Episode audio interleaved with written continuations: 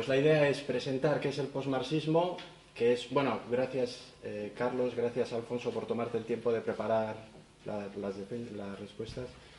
Eh, la idea es explicar qué es el postmarxismo, que es un reto porque en 40 minutos es bastante poco tiempo, y ver qué vínculos puede tener con los estudios críticos del desarrollo. Por lo tanto, lo que voy a hacer es, no sé si se ve bien, es primero explicar por qué surge en mí el interés por el postdesarrollo, luego tratar de explicar brevemente qué, perdón, postdesarrollo, no, postmarxismo, perdón, si he dicho postdesarrollo varias veces era postmarxismo, luego explicar qué es el postmarxismo y finalmente todo ello nos debería llevar a una reflexión sobre qué puede aportar el postmarxismo a la crítica o a la reflexión sobre el desarrollo. Entonces, ¿cómo surgió el interés sobre el postmarxismo? Bueno, la tesis doctoral con la que yo trabajé se titulaba Presupuestos filosófico-antropológicos del concepto de desarrollo humano del PNUD. Y yo lo que hacía era tomaba los informes globales del PNUD, del desarrollo humano, y lo que buscaba era cómo entiende el PNUD sobre qué presupuestos filosóficos y antropológicos basa sus propuestas del desarrollo y cómo conceptualiza las siguientes categorías. Ser humano, sociedad, política, cultura e historia. Buscaba sobre qué fundamentos filosóficos producen su, discurso. Y lo que encontraba, debería funcionar así, sí. Lo que encontraba es que el concepto de desarrollo humano reproduce fielmente las categorías esenciales del liberalismo, los presupuestos filosóficos antropológicos del liberalismo. Entonces yo lo que hacía en la tesis doctoral era tomaba algunos autores marxistas y hacía una crítica de la idea del desarrollo humano y funcionaba bien, digamos, era una crítica interesante, o bueno, por lo menos era una crítica, y luego tomaba el caso de Foucault como eh, autor postestructuralista, aplicaba su reflexión al concepto de desarrollo humano y también funcionaba.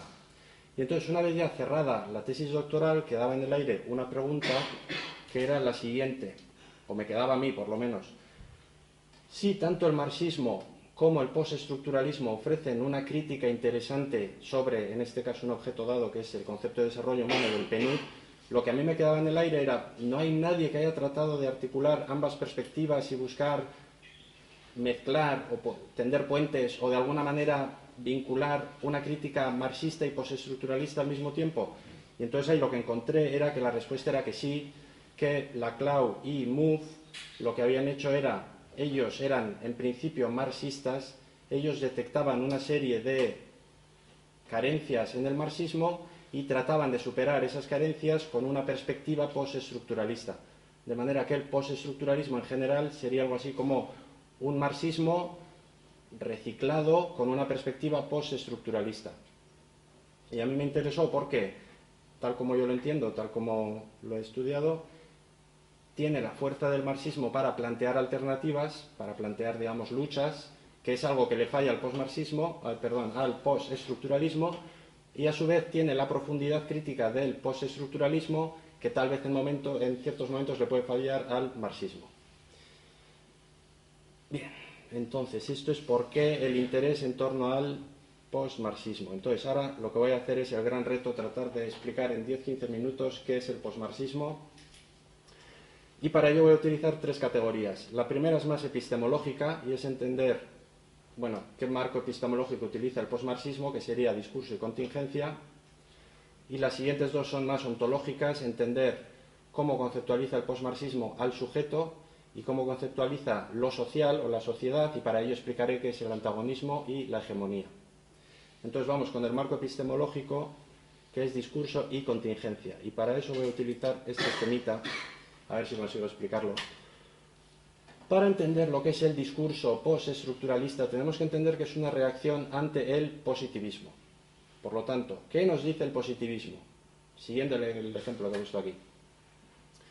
Tenemos un sujeto que quiere conocer y tenemos un objeto, en este caso la planta. Lo que dice el positivismo es que entre ese sujeto y el objeto puede existir un vínculo no mediado inmediato, un vínculo directo por el cual el sujeto conoce ese objeto, la planta, se acerca a ella, la investiga, y eh, produce un conocimiento. Cuanto mejores sean las teorías de las que partimos, las metodologías, las técnicas, más va a tender a ser objetivo ese conocimiento, más va, más va a acercarse a, describir perfectamente la realidad. Eso sería una perspectiva positivista. ¿Qué dice el postestructuralismo? Dice lo siguiente. no existe un discurso no mediado, perdón, no existe un conocimiento, un vínculo no mediado entre el sujeto y el objeto. ¿Por qué? Porque todo conocimiento va a estar mediado por un discurso entre el sujeto y el objeto. ¿Qué es ese discurso? Ese discurso es una red de conceptos que permite que comprendamos el objeto con el que queremos trabajar. Por ejemplo, en el caso de la planta, el postestructuralismo diría, tú para comprender lo que es una planta tienes que comprender lo que es la tierra, lo que es la humedad, lo que es la vida, lo que es la luz, justo ahora sale el sol, eh, infinidad de conceptos que de alguna manera tienes que vincularlos con el concepto de planta. Tú no puedes entender lo que es una planta per se, solo la planta, solo dentro de esa red de conceptos, de esa red semiótica que le da sentido a la planta. Entonces, ¿esto a qué nos lleva? A que el conocimiento está mediado por un discurso que es relacional. No hay ningún objeto que sea per se algo, sino es algo en base a que establece relaciones con otros conceptos. Y lo siguiente es, entre el positivismo y el postestructuralismo tendríamos el estructuralismo que dice lo siguiente, ese discurso que media entre nosotros y el objeto puede ser sólido y objetivo. Voy a poner un ejemplo. Si tomamos la idea de un diccionario, en el diccionario tenemos una palabra definida por otras palabras. Cada una de esas palabras de la definición, a su vez, va a estar en el diccionario definida por otras palabras. De manera que si cerramos el diccionario, tenemos algo así como un sistema de conceptos perfecto, cerrado. Todo lo que está dentro queda explicado por todo lo que está dentro. El postestructuralismo critica esa idea y dice, no vamos a tener nunca un discurso, un sistema de conceptos cerrado y objetivo, porque parte de esos conceptos tú los tienes que asumir, tú no los conoces. Y en la medida en que aparecen asunciones en ese discurso, el discurso pasa a ser contingente, ya no es un discurso objetivo, es un discurso que depende de que aceptamos esas asunciones. Para que se entienda mejor voy a poner un ejemplo de, más relacionado con las ciencias sociales. Vamos a suponer que queremos hablar de justicia.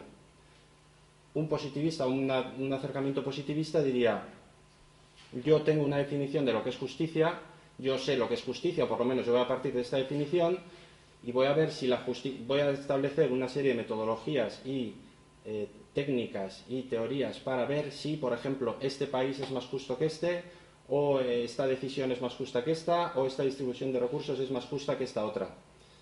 Y si consigo apurar mucho la metodología, las teorías, la tecnología, las técnicas que yo tengo, voy a llegar a generar un conocimiento objetivo sobre la justicia en cierto país o la justicia en cierta situación, en cierta decisión, etc. El posmarxismo lo que le diría sería, perdón, el postestructuralismo y también el posmarxismo. Eh, tú, cuando partes de un concepto de justicia, necesitas, para entender lo que es la justicia, vincularlo con otros conceptos como individuo, dignidad, política, sociedad, no sé, eh, instituciones, derecho, etcétera Solo mediante las relaciones que estableces entre justicia y esas otras categorías puedes entender lo que es la justicia.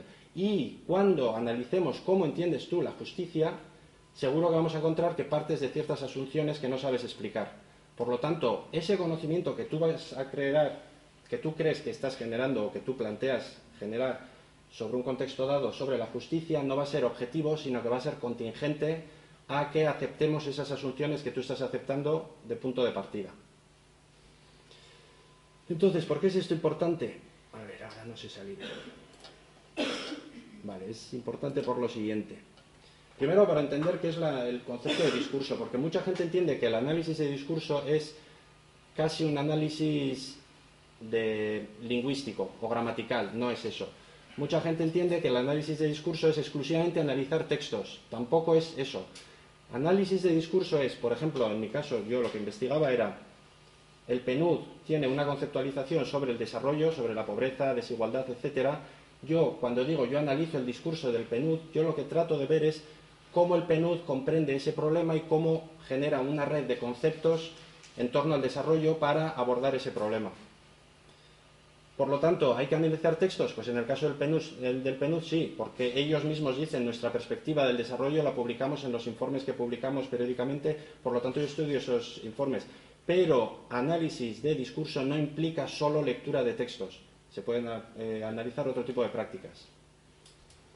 Y luego también es importante entender la idea de discurso para ver que en el caso del postmarxismo es una lógica epistemológica relacional, es decir, no hay nada que sea per se algo, sino que algo es, un concepto tiene sentido en la medida que está vinculado a otros conceptos, y así todos los conceptos, por eso la red conceptual que sería el discurso. Y la idea de contingencia. Eh, ciertas perspectivas tratan de generar conocimiento objetivo, pero si detectamos asunciones, ese discurso o ese conocimiento pasa a ser contingente en la medida que si aceptamos esas asunciones, ese discurso tiene validez, si no aceptamos esas asunciones, ese discurso ya no tiene validez. Así que esto sería la idea del discurso y la contingencia, que sería, no, para algo falla aquí, que sería el marco epistemológico del posmarxismo. Desde ese marco epistemológico, ¿cómo se entiende al sujeto? Pues vamos allá. Bien, trata, el posmarxismo trata de potenciar o de promueve una conceptualización antiesencialista del sujeto. ¿A qué me refiero por esencialista? Pues antiesencialista, pues para entenderlo es mejor primero definir qué es el esencialismo y luego ver qué plantea el posmarxismo. Encontramos una conceptualización esencialista del sujeto, por ejemplo, en el liberalismo y en el marxismo. ¿Por qué?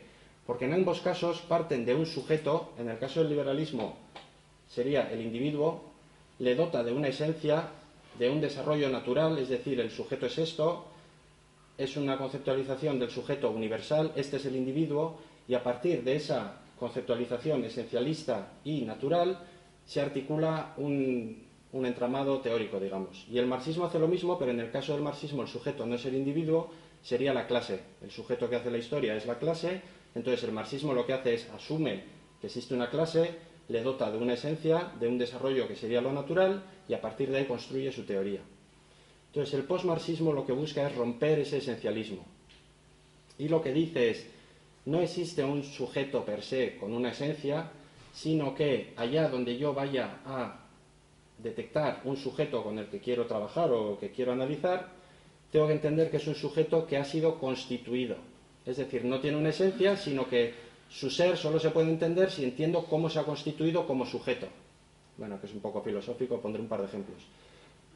Eh, por ejemplo, esto al postmarxismo le viene de Lacan, yo no soy experto en Lacan, pero bueno, daré una explicación muy breve, que dice lo siguiente, en la fase del espejo del niño, un niño cuando nace no se entiende a sí mismo como sujeto per se y dice yo soy un individuo y ahora empiezo a relacionarme con la sociedad, Lacan dice que el niño no sabe lo que es el mismo, no se autocomprende y solo empieza a comprenderse cuando empieza a relacionarse con el entorno, con otras personas, con los objetos que tira y empieza a entender quién es él y cuál es su papel en la sociedad en base a esas relaciones que va articulando, que va generando. De manera que el sujeto, no tenemos un sujeto que sea esencialmente algo, sino que un sujeto es algo que se va constituyendo en la medida en que genera relaciones y esas relaciones le generan una identidad y le hacen ver quién es él y cuál es su papel en la sociedad. Y esto sirve para el individuo, con el caso de Lacan que decía, o también sirve para los grupos. Por ejemplo, un partido político no es algo que existe per se. Unas personas dicen, nos hacemos un partido político, venga, y nos juntamos y hacemos algo. Es un grupo de personas que por una serie de relaciones sociales y de conflictos sociales, en un momento dado deciden constituirse como un sujeto político. Y empiezan a, ese partido Empieza a generar una vida en la medida que empieza a relacionarse con la sociedad y a generar un discurso. En ese sentido, el posmarxismo dice no vamos a partir de visiones esencialistas del sujeto, ya sea un individuo o un grupo, sino que vamos a entender el sujeto como algo constituido y en constante evolución. Y así llegamos a la idea de la agencia. Bueno, había puesto este esquema para ayudar un poco la explicación. A la izquierda tendríamos la idea del sujeto eh, esencial, es decir, existe un sujeto y luego el, investigador, digamos, lo que puede ver es cómo su entorno influye en esa esencia y cómo el entorno social, por ejemplo, puede favorecer o complicar o dificultar que, esencia, que ese sujeto, en base a su esencia, se desarrolle de manera natural. Desde una perspectiva post-marxista, lo que diríamos es, solo puedo detectar sujetos allí donde una serie de relaciones sociales han constituido un sujeto bueno, es diferente, es un acercamiento diferente que luego tiene eh, consecuencias teóricas también. No sé si se entiende, si algo queda un poco colgado, luego tenemos tiempo para, para hablar de ello.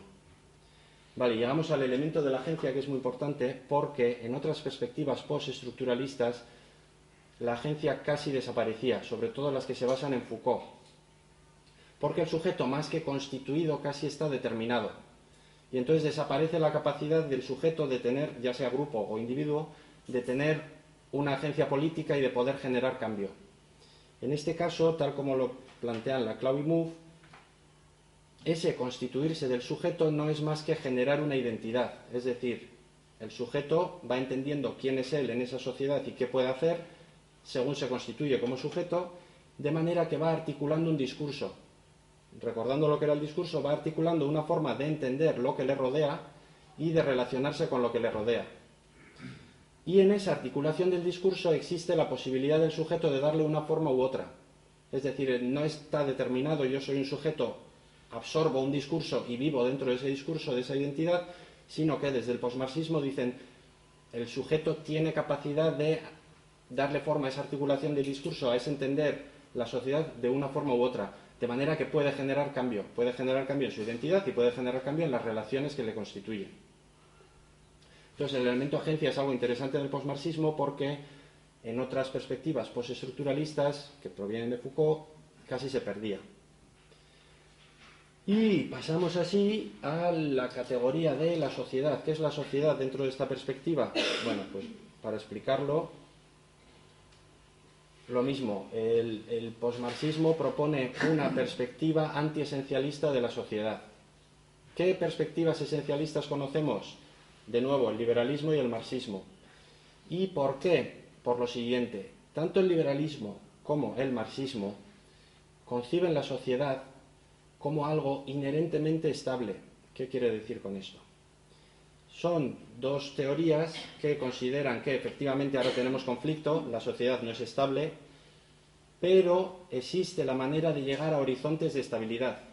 Es decir, en el liberalismo sí comprendemos lo que es el humano, el individuo, sí comprendemos lo que es su esencia, sí comprendemos lo que sería el desarrollo normal de esa esencia, si somos capaces de generar unas instituciones sociales que den cabida a esa esencia del individuo, de todos los individuos, en teoría debería llegar un horizonte en el que la sociedad es estable, casi desaparece el conflicto. Eso, para el que conozca Fukuyama, pues es literalmente lo que dice. Y en el marxismo lo mismo, pero con la clase. Si entendemos lo que es la clase, en concreto la trabajadora, pero cómo está en conflicto con otras. Si entendemos las relaciones de producción, los medios de producción. Si articulamos una lucha adecuada va a llegar un futuro, un horizonte futuro en el que llegaremos a la estabilidad, que será que la clase se emancipa y los individuos dejan de estar oprimidos, etc. Tanto en el liberalismo como en el marxismo, la sociedad tiene el potencial de ser estable.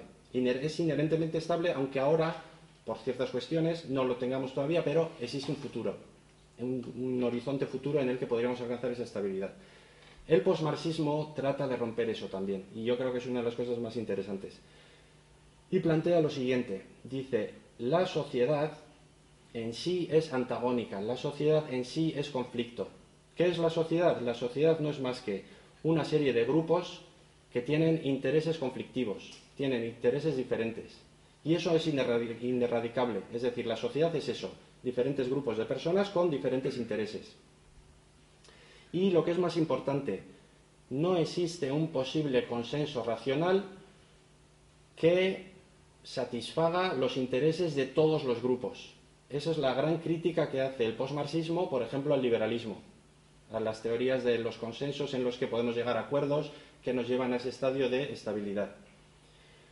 Entonces, ¿qué es lo que dicen ellos?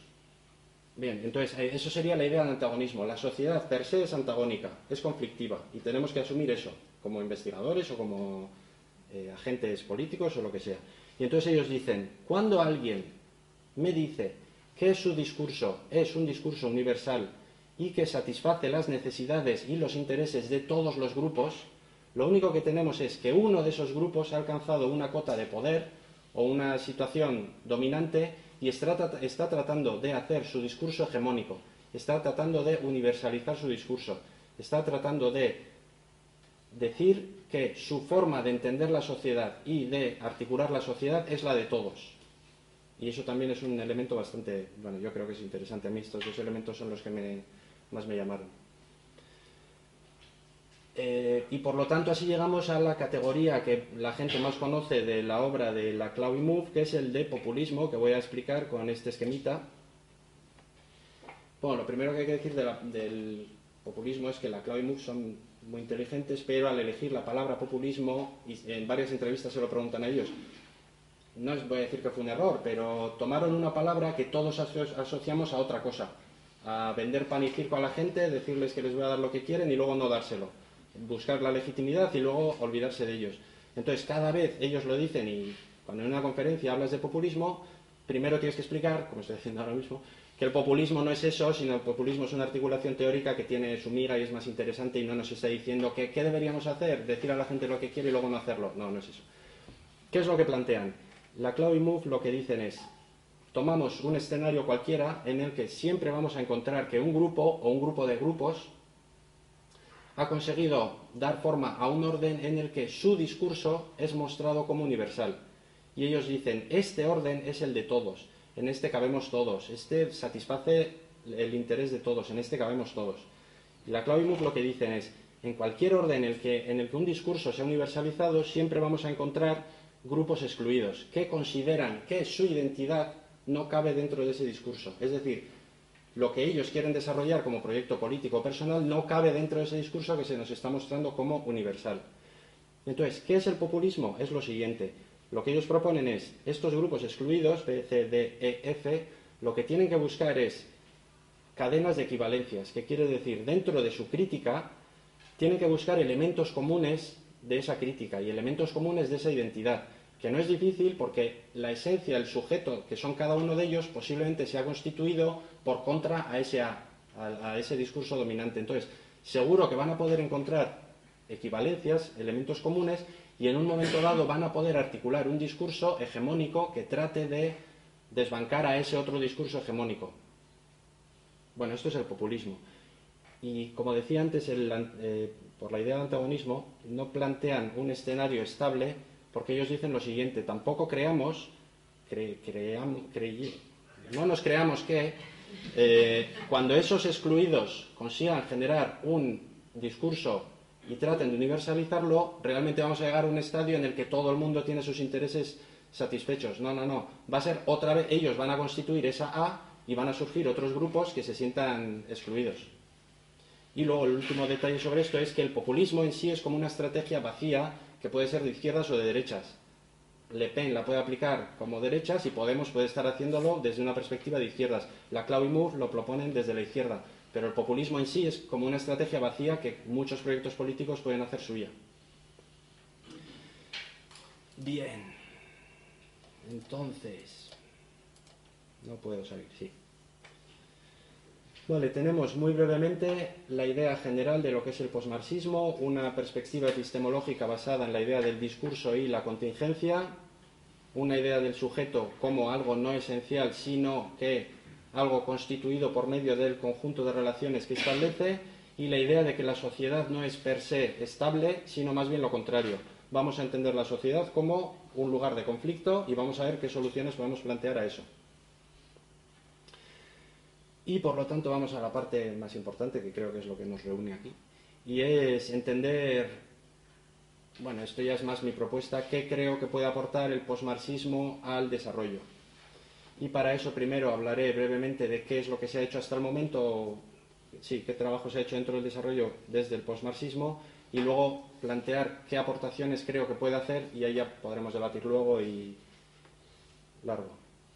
Bien. Em, recientemente he estado trabajando en buscar la influencia de la cloud y Move en los debates de desarrollo y he ido recuperando, recopilando las publicaciones que se han hecho bien trabajando dentro de su perspectiva post-marxista o bien de alguna manera haciendo menciones a su trabajo, al trabajo de la cloud y Move.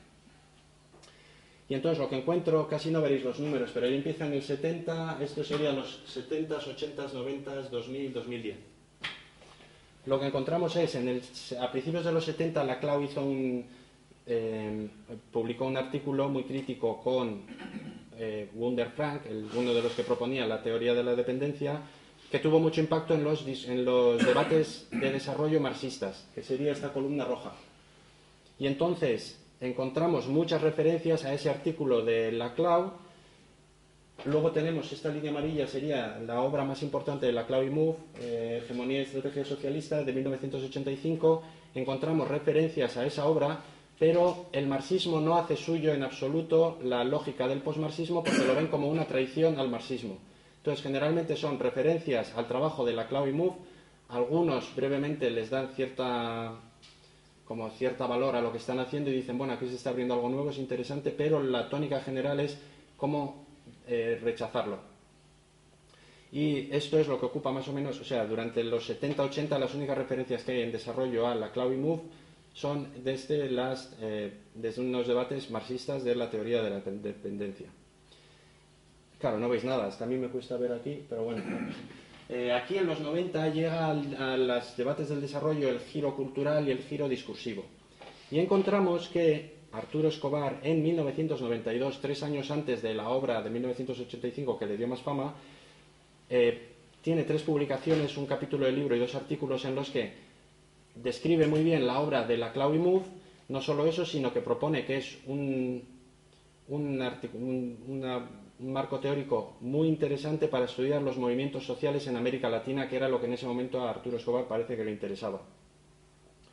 Entonces hay como un posible empuje desde el postdesarrollo, desde posturas más postestructuralistas de este trabajo, pero también desaparece pronto. Tenemos algunos artículos durante los 90, pero desaparecen esas referencias. Y luego ya a partir de 2000, cuando aparece la Declaración del Milenio, los Objetivos de Desarrollo del Milenio, etcétera, encontramos pequeñas referencias al trabajo de la Cloud Move, muy superficiales, normalmente se toma algún concepto de ellos y se hace algún artículo utilizando algún concepto de ellos, pero nadie ha trabajado eh, la lógica del desarrollo desde una perspectiva post-marxista. Tenemos, aquí hay un profesor alemán que durante una década ha publicado varias cosas partiendo de, de algunas ideas de la Move y una profesora de Nueva Zelanda que también ha hecho algo, pero en general es algo muy disperso, así como por gotitas y nadie ha hecho un análisis más profundo de, desde la perspectiva del posmarxismo para, para la crítica del desarrollo. Entonces ya para terminar, ¿qué puede aportar el posmarxismo a la reflexión sobre el desarrollo? Por simplificar lo he dividido entre unas aportaciones más para trabajos que sean más de nivel local y otros para reflexiones más de nivel global yo he trabajado en las, en las reflexiones globales, pero doy alguna idea de qué se puede hacer eh, desde el posmarxismo la gente que esté trabajando más a nivel local. Entonces, por lo que he venido explicando hasta ahora, el posmarxismo ofrece un marco teórico muy interesante para estudiar luchas, luchas, digamos, políticas, sociales, culturales, que creo que mucha gente que hace trabajo de campo para temas sociales, bueno, sí, sociales en general, pero temas de desarrollo generalmente siempre está en torno a algún tipo de lucha entre ciertos agentes. Entonces es interesante porque se puede tratar de entender esas luchas desde una perspectiva antagónica, es decir, no como un problema de estas luchas están impidiendo que la sociedad sea esa sociedad estable que debería ser, sino entender cómo que esas luchas son lo que forma la sociedad y tratar de ver, por ejemplo, cómo las diferentes partes se constituyen como sujetos y cómo van articulando discursos para poder participar en esa lucha. Esto ya digo, no es lo que he hecho yo, pero esto lo está haciendo mucha gente. Lo que pasa es que eh, lo están haciendo generalmente en países del norte, luchas o conflictos que pueda haber en sociedades, digamos, occidentales, desarrolladas, lo que sea. Y por eso no los consideramos estudios de desarrollo. Pero si eso mismo lo hacemos en ciertos países, pues por estos reduccionismos que tenemos en los estudios de desarrollo, diríamos, mira, está estudiando desarrollo. Bueno, Creo que hay, hay mucha bibliografía, pero no dentro de lo que se suele considerar estudios de desarrollo. Y a nivel global, que es lo que yo he estado trabajando, creo que, y con esto planteo una alternativa y luego ya debatiremos, creo que el posmarxismo, una de las grandes cosas que puede ofrecer es como una invitación a pensar lo social desde una perspectiva antagonística. ¿Por qué? Porque, de manera consciente o no, creo que la reflexión sobre el desarrollo desde la Segunda Guerra Mundial ha estado siempre enmarcada dentro de una visión esencialista de lo social en la que la sociedad es algo estable, no lo tenemos todavía y de hecho el desarrollo era el camino que deberíamos recorrer para alcanzar esa estabilidad o por lo menos acercarnos más a esa estabilidad. Entonces, creo que el posmarxismo da un, marco teórico muy interesante para plantearnos, bueno, ¿qué podemos decir de estos problemas que nos importan? Pobreza, desigualdad, discriminación, etcétera, desde una perspectiva no esencialista, sino desde una perspectiva antagonista. Yo, en mi caso, me he, centrado, me en Naciones Unidas por lo siguiente. Desde una perspectiva antagonista, antagonística, no sé cómo es, la Segunda Guerra Mundial no sería más que diferentes grupos de interés con mucho poder y a un momento en el que ese conflicto toma forma violenta, se da la Segunda Guerra Mundial, dos de esos grupos consiguen, digamos, sobrevivir y principalmente uno de ellos, que sería el bloque pues, liberal capitalista, occidente, genera una institución, Naciones Unidas, que principalmente fue promovida por Reino Unido y, eh, y Estados Unidos, que lo que trata es de mostrar su discurso, su perspectiva como universal, que si supongo que es, bueno, recordaréis cuando explicaba lo que era el antagonismo y la hegemonía, es decir, Naciones Unidas desde esta perspectiva podríamos decir que es un intento de generar una hegemonía epistemológica y también ontológica de forma de entender la sociedad. De hecho, si analizamos los discursos sobre el desarrollo que promueve Naciones Unidas, yo me he centrado más en eh, lo que dice el PNUD y eh, los objetivos de desarrollo del milenio y los objetivos de desarrollo sostenible, encontramos que son profundamente esencialistas. Y dos consecuencias o dos, dos elementos que muestran ese esencialismo, pues el primero de ellos, que nunca van a las causas, siempre van a las consecuencias.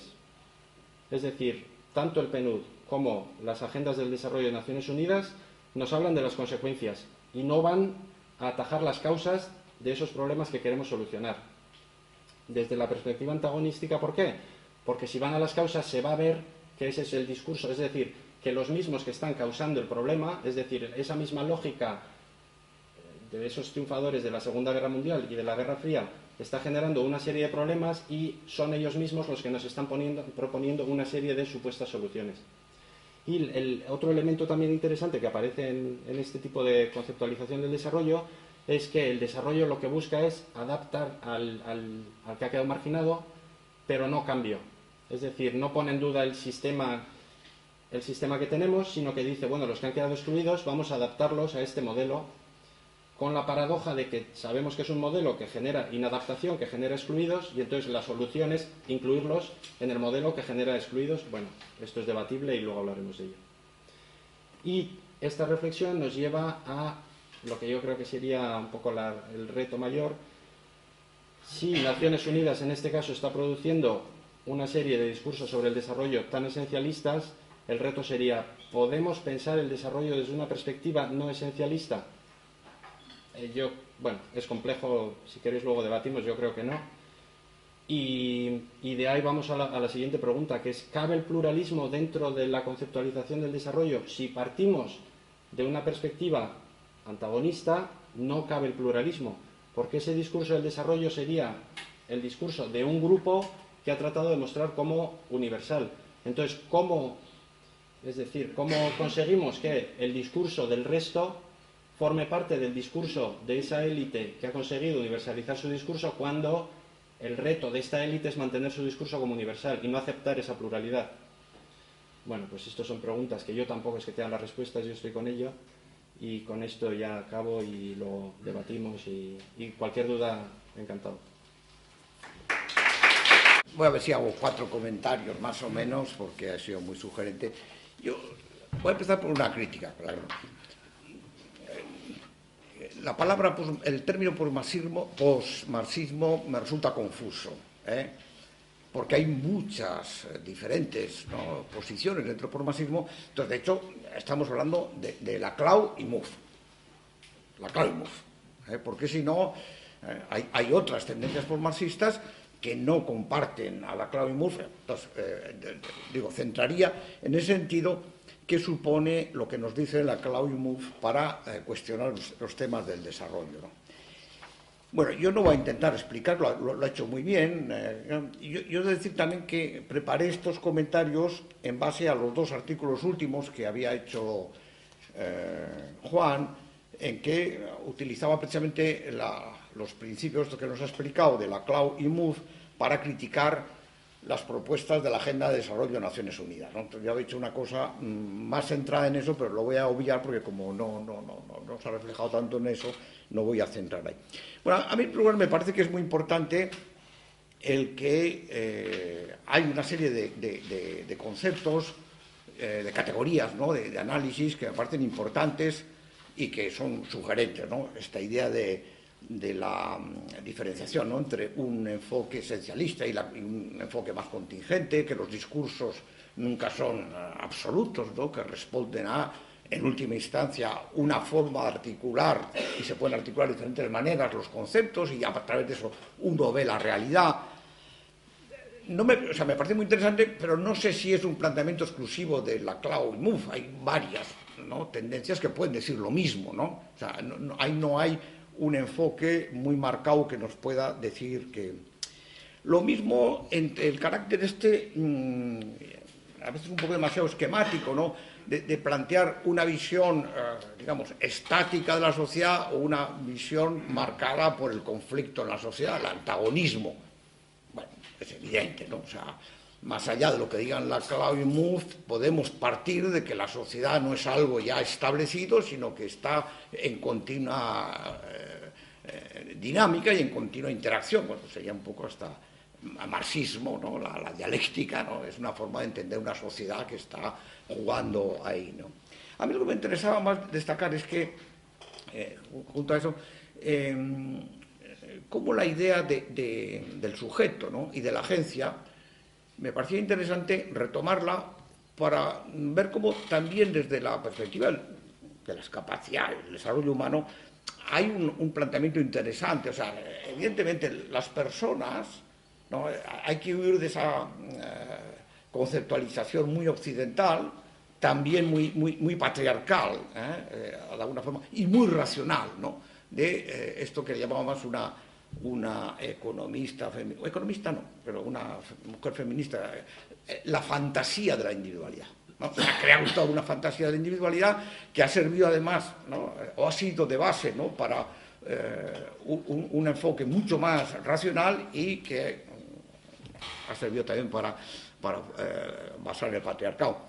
entonces, eso está claro que no. La individualidad no, rechazar esa fantasía de la individualidad no significa rechazar el, que cada persona es una persona y que tiene su identidad y que tiene su...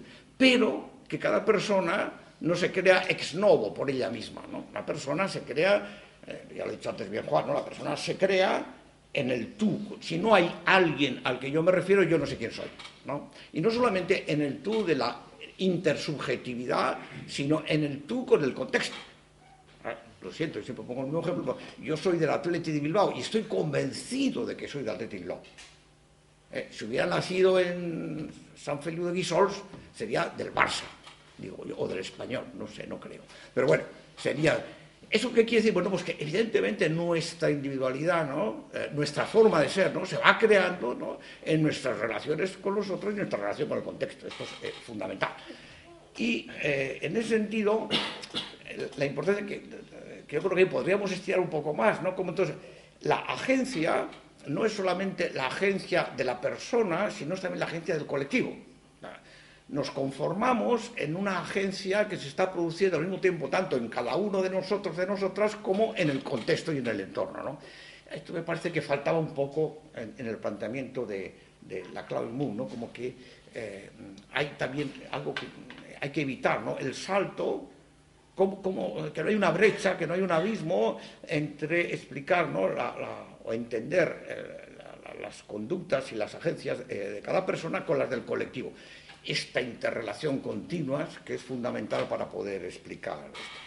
A mí, formas, mm, eso me parece interesante que eh, la crítica, vamos, que los elementos críticos llama Juan son importantes a la hora de aplicarlos al desarrollo, por ejemplo, la idea del, antagonismo. O sea, realmente, incluso si miramos en, lo que son las ideas de, la, agenda de desarrollo, de, lo, ODS, de los, eh, ODMs, de, cualquiera, ¿no?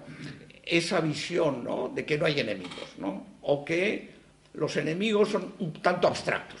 ¿eh? es la pobreza, es la enfermedad o es el medio ambiente, pero no hay enemigos. Esto me parece que es una crítica eh, muy profunda y muy interesante a hacer porque realmente va al fondo de muchos de los planteamientos que están dentro, dentro del PNUD. ¿no? Eh, lo mismo, esto lo hace una crítica aplicándolo al caso de los informes de desarrollo humano, ¿no? Eh, una visión muy poco interrelacionada que tiene a centrarse en cada país por sí mismo y no tiene en cuenta que hoy vivimos en un espacio distinto, que los países se mezclan en un entorno que es más global.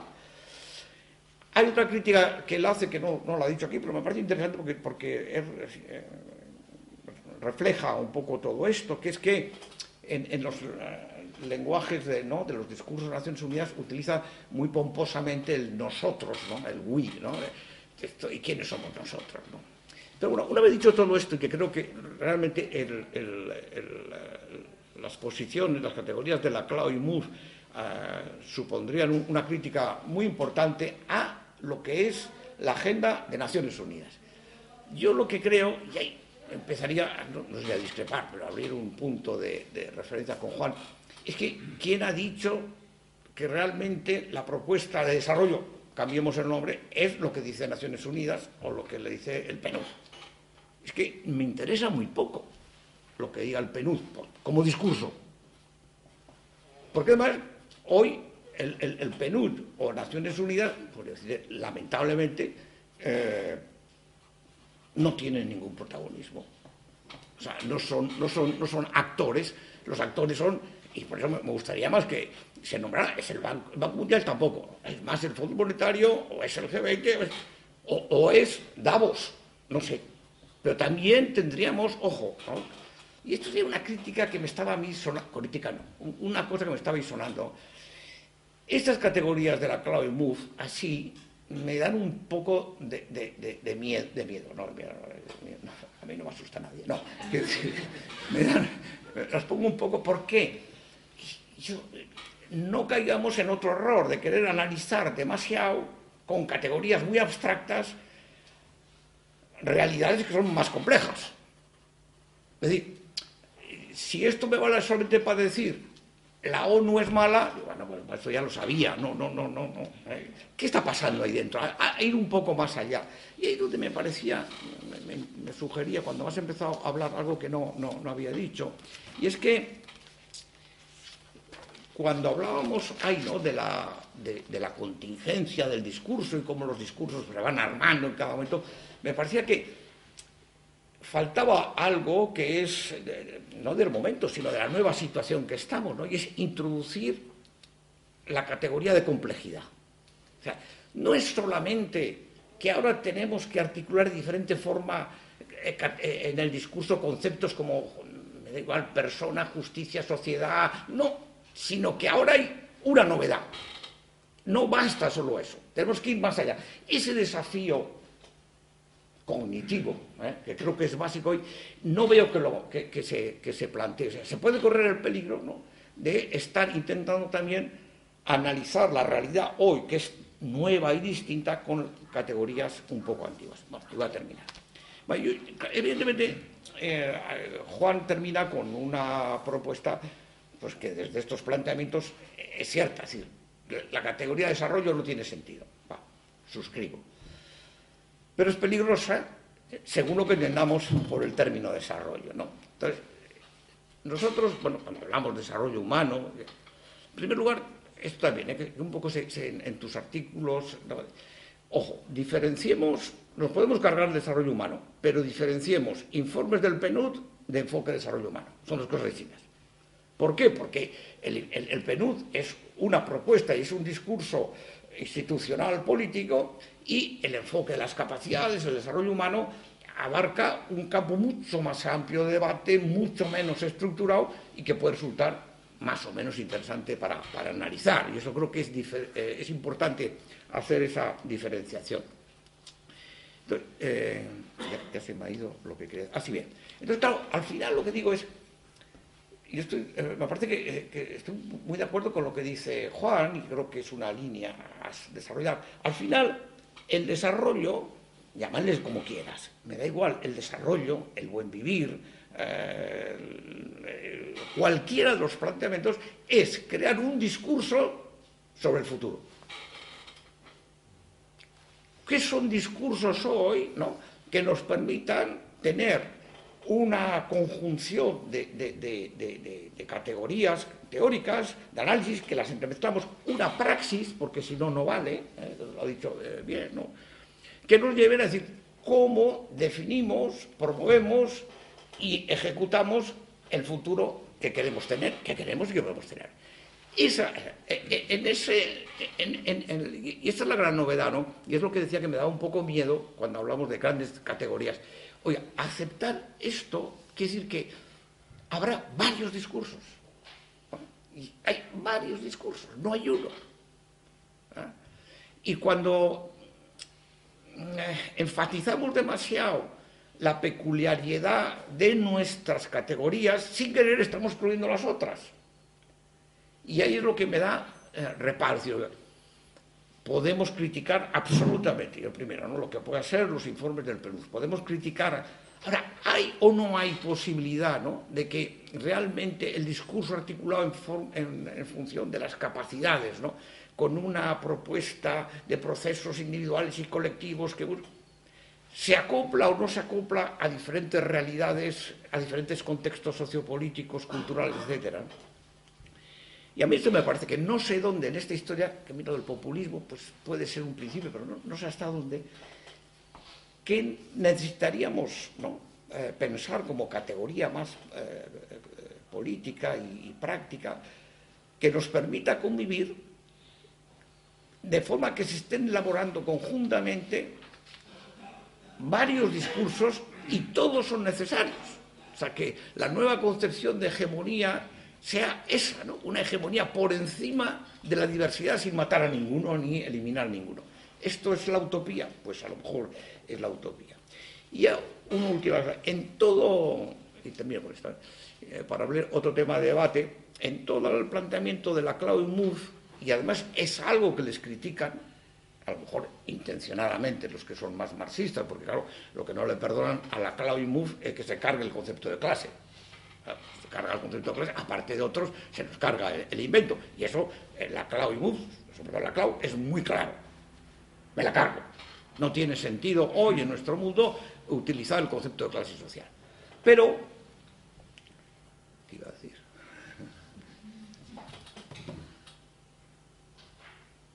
Bye. Antes has dicho que pluralismo si fuera una utopía y luego has pasado a otro concepto, al último. Sí, sí, sí, sí ya está, ya está, ya está, ya está, Sí, que eh, decía que los que le critican ¿no? a la cloud, sobre todo, también, ¿no? Eh, es cómo han ido pasando hablan de que la cloud tiene tres etapas, siempre todos tenemos varias etapas, es una tontería, pero bueno, tiene tres etapas o cuatro, me da igual, pero sí que ha habido una, una evolución en la cual al final ha ido perdiendo importancia la dimensión normativa. Y esto sí me preocupa. Porque no sé lo que es el contenido, la dimensión normativa que queremos proponer. Pero si no hay una dimensión normativa, el discurso se pierde. Y aquellos discursos que digan que no tienen eh, una pretensión normativa, la tienen, implícitamente. Y esto es, lo que me, me preocupa. Entonces, cuáles son también esas dimensiones normativas que marcan los discursos y al final, lo siento, pero tenemos que optar por una dimensión normativa, la que nos guste o la que creamos o la que creamos que es más justa o que es más humana, como la queremos llamar, pero una dimensión, una referencia normativa fundamental y si no, no hay discurso y si no, hay un discurso de poder. Bueno, yo me callo Eso es lo que quería decir.